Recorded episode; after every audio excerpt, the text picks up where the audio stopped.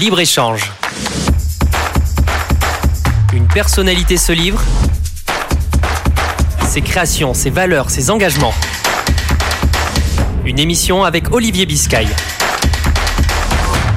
Bonjour à toutes et à tous. Bienvenue sur Radio Aviva. Bienvenue sur Libre Échange, une émission en partenariat avec Midi Libre. Je suis ravi de vous retrouver euh, en cette nouvelle année, euh, nouvelle saison, euh, avec évidemment de nombreuses interviews, avec une année très riche, n'est-ce pas, Laurent Burgois Bonjour. Bonjour Olivier Biscay. Vous êtes le sénateur LR euh, du Gard, l'un des sénateurs euh, du Gard, euh, du parti Les Républicains, une année qui s'annonce intense, pleine de surprises. On le voit bien en ce début d'année avec un nouveau gouvernement qui va être nommé prochainement. Mais nous avons déjà un nouveau Premier ministre, Gabriel Attal. Que vous inspire, Laurent Bourgois, cette nomination? Écoutez, c'est c'est le choix du président de, la République et c'est son droit. En tant que président de la République, il peut, il peut désigner un nouveau Premier ministre. qu'il avait vu que Madame Borne était un peu essoufflée et, malheureusement, elle n'était pas très proche des attentes de, nos concitoyens.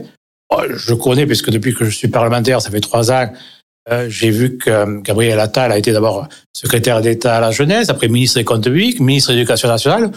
Franchement, on n'est pas de la même chapelle, mais J'apprécie sa compétence, sa connaissance des dossiers. je vais dire, en tant que ministre de l'Éducation, en six mois, il m'a plutôt agréablement surpris avec euh, des positionnements forts sur la laïcité dans mhm. l'école, sur le harcèlement scolaire. Donc, euh, et puis il a un certain dynamisme. Et donc, écoutez, nous, vous savez, au Sénat, on, on, juge les gens non pas sur les personnes, mais sur les actes. Donc, j'attends avec impatience son discours de politique générale, ses premiers euh, projets de loi, et nous le jugerons sur ses actes et non pas sur sa personnalité. Donc vous, l'homme de droite, vous avez été plutôt séduit par euh, l'homme de gauche qui est Gabriel Attal euh, et euh, le macroniste à l'éducation nationale.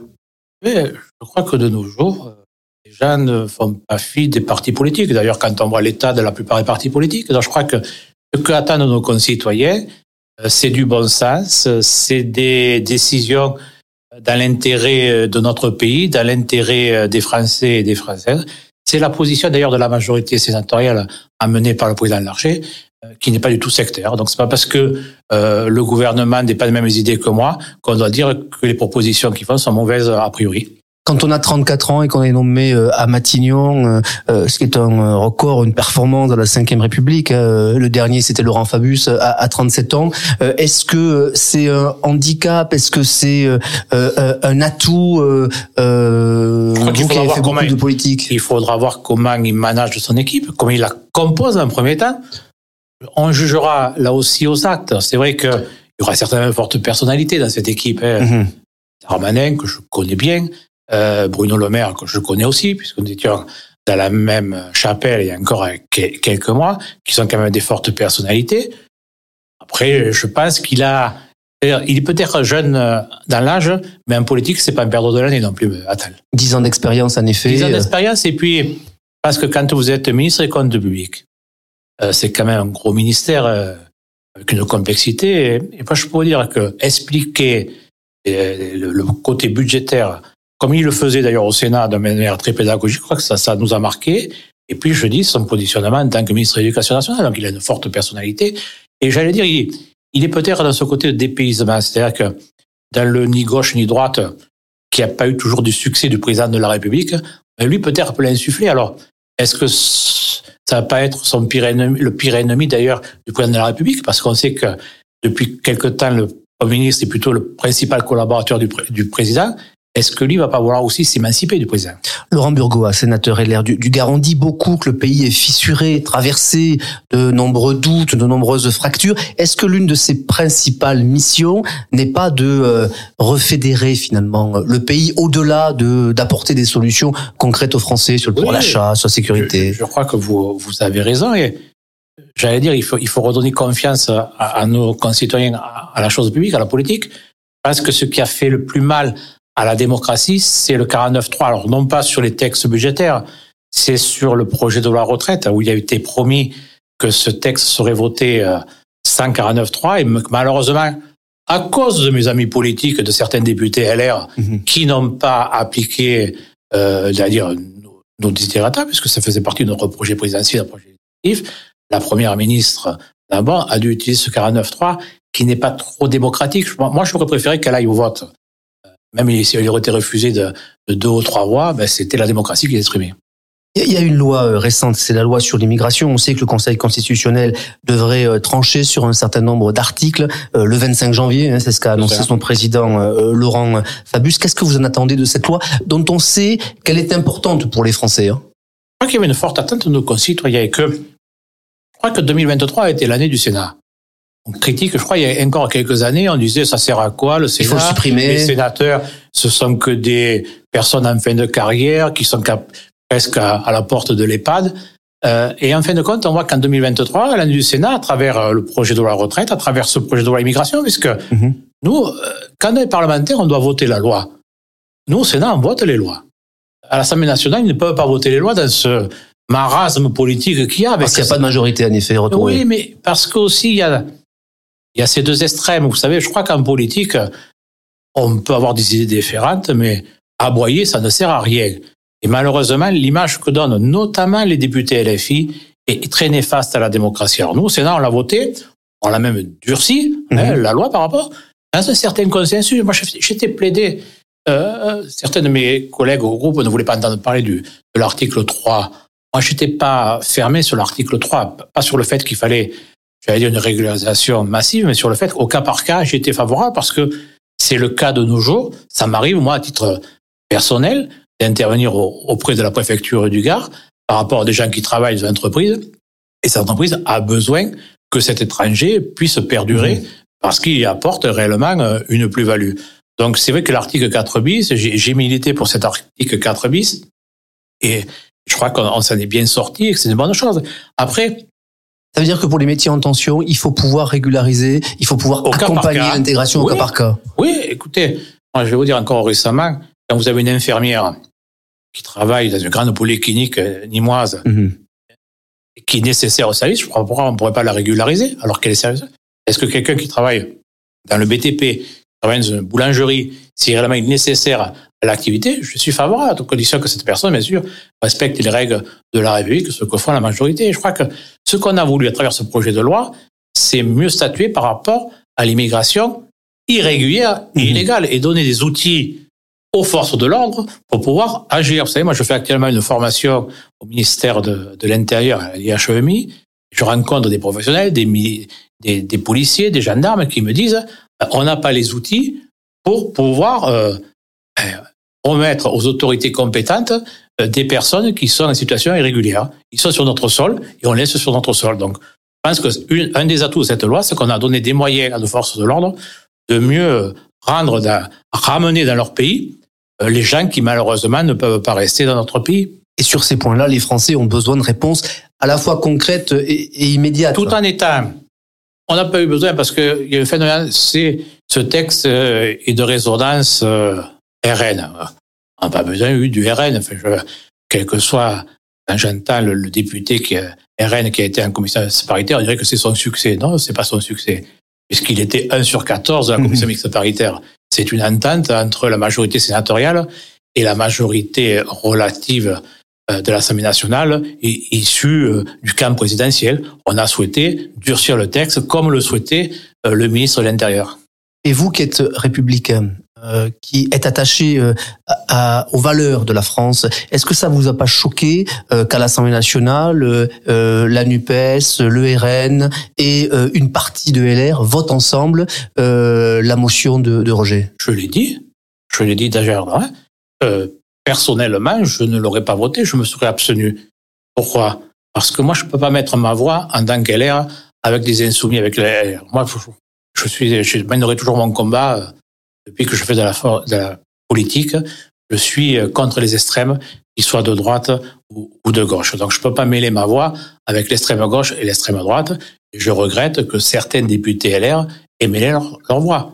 Quel regard vous portez sur votre famille politique LR qui a traversé là aussi euh, un certain nombre de, soubresauts. Euh, Éric Ciotti est à sa tête depuis euh, un peu plus un, un an maintenant. est-ce que est-ce que ce parti politique que vous connaissez bien sur, est sur la bonne voie Notre difficulté, c'est que on est étouffé, que la, force du, président Macron en 2017, alors il était élu, c'était sur le ni gauche ni droite. En fin de compte, à cela, il a annihilé euh, la droite classique et le PS. C'est la même situation. Excusez-moi, avec ce chasseur, on est mhm. comme des perdreaux des ailés. Chaque fois qu'on veut se, renvoler, on prend un coup de fusil. Excusez-moi. Mhm. À partir de là, euh, Macron a créé l'extrême gauche et l'extrême droite.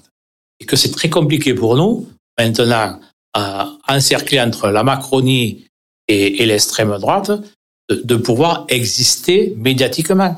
On est, si, si on va trop, moi je crois, la droite, la droite républicaine, elle doit avoir deux jambes, le régalien et du social aussi, parce que on a besoin d'une droite sociale, on a besoin de, du côté humain. Une droite chiracienne. Oui, moi, écoutez, si je fais la politique, c'est par Jacques Chirac pour la France pour mhm. tous. Mhm. Euh, ce slogan 95, 95, c'est c'est cette ce gaullisme social qui, qui qui m'est cher. Ça veut dire qu'on peut avoir de l'autorité, de la fermeté, mais aussi tendre la main parce que dans notre société, on peut avoir un accident et que il est normal que la société vienne en aide à, ceux qui le, qui, le souhaitent. Alors, c'est vrai qu'on se cherche. Moi, j'ai, on attend avec impatience. J'espère que aux européennes, on fera un score de plus de 5%. Autrement, ça veut dire qu'on n'aura pas pour la première fois plus de représentants au Parlement. Ce serait une catastrophe. Après, est-ce qu'il y aura une recomposition euh, politique, je n'en sais rien. Toujours, vous savez, ce qui est vrai le dimanche peut être faux euh, le, le, lundi, mais ce qui est vrai, c'est que où que je sois, quel que je sois, je mènerai toujours ce combat contre les extrêmes, parce que pour moi, je ne souhaite pas que les populistes arrivent au pouvoir. Vous disiez que vous étiez euh, chasseur. Il y aura une liste euh, portée, mmh. entre autres, par des chasseurs, des défenseurs des, des traditions. Elle, dit quelque chose, cette liste, quand même, parce qu'elle parle des territoires, elle parle de, de nos traditions, de nos modes de vie. Elle parle aussi, c'est un appel aussi de la ruralité. Ouais. Quand vous voyez le résultat des dernières élections, que ce soit présidentielles ou législatives, on voyait que la ruralité plutôt votée extrême droite et les urbains plutôt extrême gauche. Vous voyez, donc Mélenchon et Le. Et donc il faut un message parce que c'est pas l'extrême droite qui va résoudre nos problèmes comme l'extrême gauche. Et que c'est un appel de gens qui vivent dans la ruralité, qui en ont ras-le-bol, ras-le-bol d'être méprisés. Vous savez, dans la ruralité, quand vous voyez par exemple Orange, euh, un poteau d'orange qui met des mois à être réparé, euh, quand euh, vous n'avez le prix du carburant, parce que l'augmentation du prix du carburant touche avant tout ceux qui habitent dans la ruralité. Mhm. C'est pas les urbains qui pour qui bénéficient des transports collectifs. Quand vous habitez dans la ruralité, vous avez besoin de la voiture. Et la voiture, c'est l'utilité et que avec même l'implantation maintenant des, des ZFE, ben, ça pénalise aussi la ruralité parce qu'il y a des gens qui ont des petits moyens, la précarité en ruralité et les gens ne peuvent pas changer leur voiture pour pouvoir rentrer dans une grande ville euh, avec une voiture peut-être qui désèle depuis des dizaines d'années. Donc tout cela, c'est un peu, à un moment, un appel à ce qu'il y ait un certain équilibre entre l'urbain et la ruralité. Puis sur les traditions, c'est la culture, c'est l'identité de notre territoire et que parce que Monsieur X ou Madame Y qui ne connaît pas cela doit l'interdire. Je crois qu'on est on est dans un pays de liberté et qu'on doit respecter ceux qui aiment comme on doit respecter ceux qui n'aiment pas. Et qu'on ne demande pas, notamment par nos traditions locales, hein, on ne demande pas de, de les étendre dans d'autres départements, mais on mhm. demande juste de nous les respecter là où elles sont. On disait souvent que le Sénat est, est la chambre des, euh, des territoires. Euh, est-ce que vous avez le sentiment de l'incarner? Oui, parce que vous savez, dans ce département, je fais trois ans que je suis, il y a 351 communes, j'ai fait, fait, quasiment le tour de toutes les communes, je fais, j'ai fait le tour de toutes les intercommunalités. Oui, je, crois que le Sénat a un rôle important, c'est la sagesse.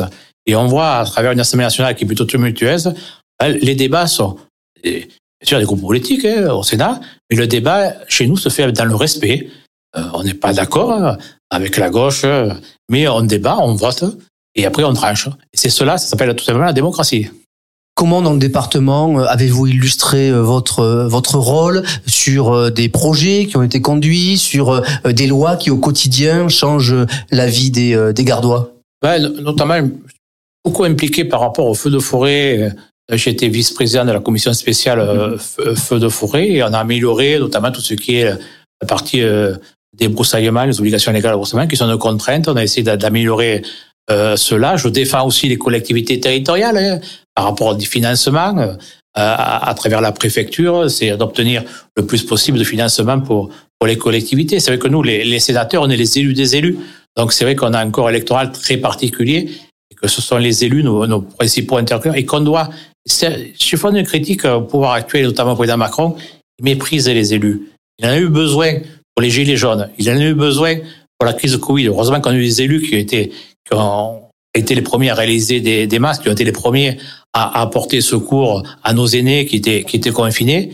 Et de temps en temps, bien souvent, ils méprisent les élus locaux. Parce que je pense que le principal handicap du président Macron, c'est qu'il n'a jamais été élu. Et qu'il ne connaît pas qu'est-ce que c'est qu'être conseiller municipal, conseiller départemental ou conseiller régional, c'est-à-dire d'être sur le quotidien, dans le cambouis, ce que font beaucoup d'élus qui sont la plupart, mais alors aussi, il faut le dire, bénévoles. Est-ce que vous, comme sénateur, vous avez été sollicité par le gouvernement, alors hier d'Elisabeth Borne ou le président euh, Macron, sur euh, euh, des projets de loi, sur des, des tonalités que qu'il peut entendre sur le plus d'affinité avec certains et ce que d'autres. C'est sûr que ça va rentrer dans les détails, mais par exemple, on peut échanger par SMS avec le ministre de l'Intérieur sur divers sujets qui le concernent. C'est vrai que ça m'est arrivé que ministre de l'Intérieur m'interpelle sur des sujets locaux, ni moi qui à la sécurité, ou sur des sujets euh, nationaux. Et c'est vrai que je trouve que c'est un ministre qui est plutôt efficace et qui est très dynamique. Gérald Darmanin. J'espère qu'il restera à ce ministère alors qui semble assuré de de de, de on jamais assuré on n'est jamais assuré paraît-il mais en tout cas bon c'était bien parti les négociations allaient euh, il a plus de chances que d'autres ministres de rester je suis d'accord avec vous c'est ce qui est écrit évidemment. Alors, euh, vous parlez de, on fait la parfaite transition euh, de, Gérald Darmanin, de votre rôle au Sénat, et puis euh, du rôle local, de la sécurité par exemple. On se souvient que Gérald Darmanin est venu il y a quelques mois ici à Nîmes, à Pissevin, après le drame, après l'insécurité constatée. Où en est-on? Vous savez qu'en matière de sécurité, c'est un domaine qui est complexe, pas le résultat, mais le ministre a tenu ses engagements puisqu'il y a toujours la, la gendarmerie mobile qui est présente. Il a, euh, elle devait être là jusqu'à la fin 2023.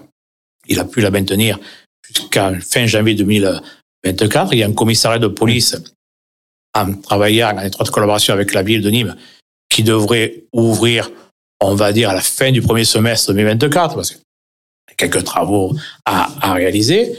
Je peux vous dire que la police nationale fait son maximum. Il y a eu quand même une vingtaine d'arrestations mhm. euh, il y a quelques semaines avec quand même, moi je tiens à saluer la police nationale, le rôle de Madame le procureur qui est très active sur ce dossier-là avec pas mal d'incarcération. Après, vous savez, je fais partie de la commission d'enquête sur le narcotrafic. Mhm. On voit très bien que tout, tout ce sujet-là, c'est au niveau international et qu'il y a des pays qui sont des plateformes internationales. Je pense notamment à Dubaï, ça vous dit nos auditions, mais on peut, on peut, dire que Dubaï est une plateforme internationale du narcotrafiquant sur lequel, d'un point de vue international, il faudrait qu'on ait une action et que euh, il faudra aussi euh, voir comment euh, on pourra être plus efficace parce que vous savez que certains sourient ce que dit des fois euh, Gérard Lamanet, mais s'il y avait plus de consommateurs, il n'y aurait plus de trafic. À ce jour, est-ce que c'est aussi simple? Ça concerne toutes les classes sociales. Le problème là. Parce qu'il faut pas non plus, euh, j'allais dire, du chef d'entreprise euh, mhm. jusqu'au peut euh, euh, consommer euh, de la drogue. Je crois qu'il faut être aussi être plus sévère par rapport à ceux qui consomment. Également avoir un rôle sur la parentalité, parce qu'on voit que c'est beaucoup de, de, de, jeunes de certains quartiers qui sont embrigadés dès la fin de leur adolescence dans ces trafics. Je crois là aussi qu'il faut avoir euh, une action sur la, sur la parentalité, sur, sur l'école, ces quartiers-là. Mhm. Et puis, je veux dire, lorsque les pouvoirs publics mettent 1000 euros en face de nous, euh, il y a des réseaux qui mettent 10 euh, fois plus. Donc, c'est vrai que c'est compliqué, c'est une guerre. Et la guerre, pour l'instant, on perd des batailles, mais il faudra qu'on en gagne pour gagner, in fine, la, guerre. Et c'est le rôle de l'État, du gouvernement et des collectivités et de la collectivité de Nîmes ici? Oui, mais ça fait partie, ça aussi, voilà. Peut-être dans une réflexion de il va falloir enfin dire quelles sont les compétences de l'État par rapport aux collectivités? Moi, je pense que l'État doit avoir s'occuper du régalien, mhm. euh, la sécurité, la justice, les affaires étrangères, euh, la santé et l'éducation, parce qu'il faut avoir une vision globale. Mais après, c'est pas à l'État de s'occuper d'environnement, de transport, et donc il faudra peut-être clarifier ces compétences-là. Après, on a besoin d'un État fort, mais aussi des collectivités territoriales, parce que être maire, c'est être le plus proche de la, de la réalité euh, du terrain. Donc, il y a besoin de cette de ce lien, de, cette complémentarité pour, pour agir euh, à bon escient.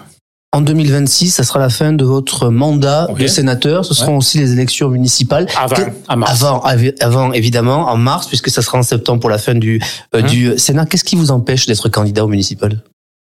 Rien ne m'empêche. Mais vous savez, je pense que quand on est sénateur, moi je suis conscient, on est sénateur de tous. Et que je serais, je porte chance que je recandidat aux élections sénatoriales, je serais plus candidat en tant que majorité sénatoriale que forcément mon étiquette politique. Maintenant, je regarde avec un certain intérêt les élections municipales à Nîmes. Je dirais mon mot sur ma famille politique. Je dirais le moment venu quel candidat ou quelle candidate je, mhm. soutiens, euh, je soutiendrai. Je crois qu'il faudra qu'on soit unis, euh, la droite et le centre. Je il faudra qu'on soit unis, les démocrates, euh, face à l'extrême droite et face à une gauche qui risque de s'allier avec l'extrême gauche, ce qui sera dangereux pour, pour la ville de Nîmes. Pour la première fois il y a quelques semaines, dans Midi Libre d'ailleurs, Jean-Paul Fournier, le maire de Nîmes, a annoncé qu'il ne se représenterait pas. Il y avait un doute jusqu'alors, puisque plusieurs fois dans des interviews, il avait avancé des doutes. Hein.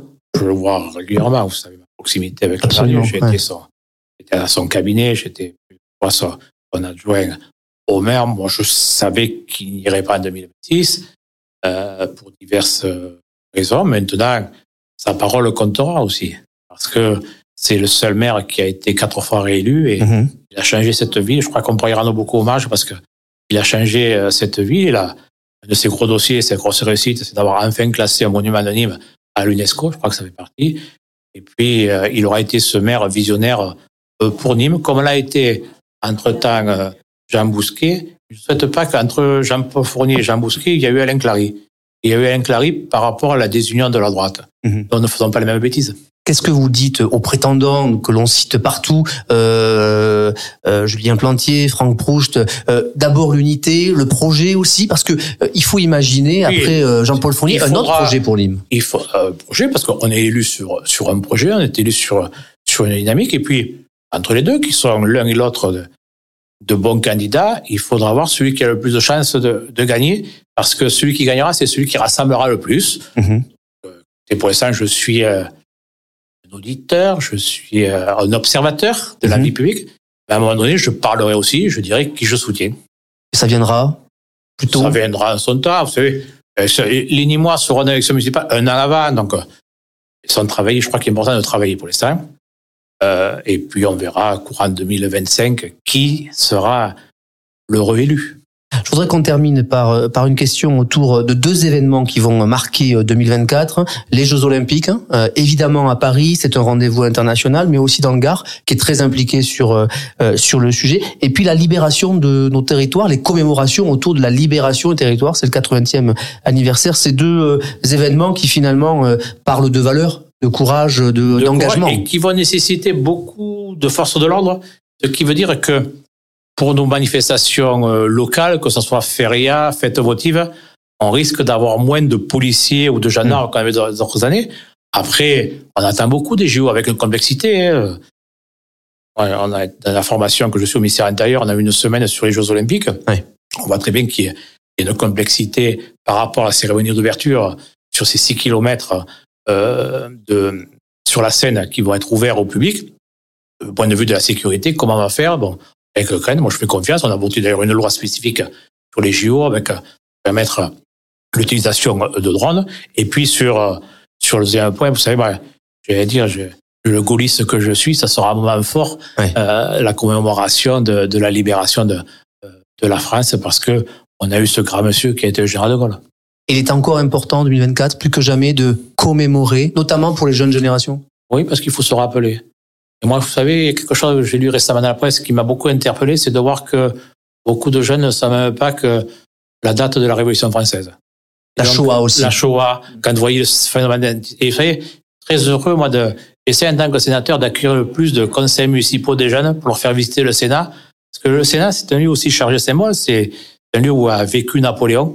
Il y a le trône de Napoléon, notamment. Et je trouve que si, à travers mon action également, je peux insuffler à la jeune génération un peu de civisme, qui doit être donné à l'école ou au collège ou au lycée, ah ben, je ferai aussi mon rôle de, de sénateur, c'est-à-dire d'essayer aussi de faire passer quelle était l'histoire de France. Merci beaucoup Laurent Bourgoa, sénateur LR du Gard. Vous étiez mon invité euh, ce soir sur Radio Aviva.